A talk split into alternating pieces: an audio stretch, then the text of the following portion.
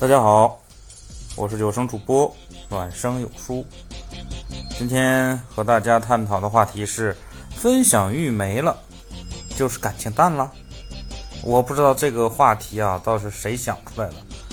而且还有人说，分享欲没了，感情就是淡了。其实怎么说呢？两个人在一起生活，是一个很长很长的一个时间段。在这么长的一个时间里边，你要保证两个人天天如胶似漆，有着很好的那种，保持着那么高的甜蜜度，我是觉得是很难的。我不否认可能会有人会做得到，但是真的很难。在恋爱的时候，经常会跟对方分享自己的一些日常啊，然后一些喜悦呀。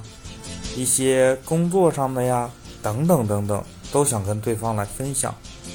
但是我们不可否认的一点是，真正到了结婚，两个人在一起了以后，生活就不简简单单的只是浪漫，只是那些无忧无虑，更多的是一些责任和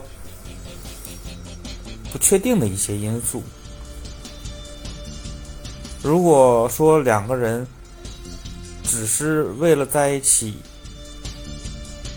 为了浪漫而去抛掉所谓的生活的责任，不是没有这样的一个些情况，但是这些可能对一些普通老百姓来说是比较难的。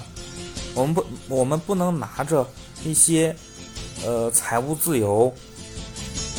的人的感情来宣扬到普通老百姓身上，这种价值观是不对的，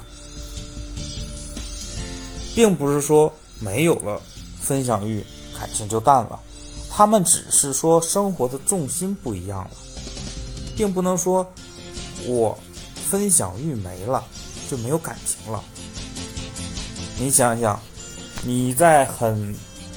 工作压力、生活压力等等的一些压力的情况下，你的分享欲有的时候，你所谓的分享欲，并不是说我要分享我们的快乐等等，是更多的应该是沟通。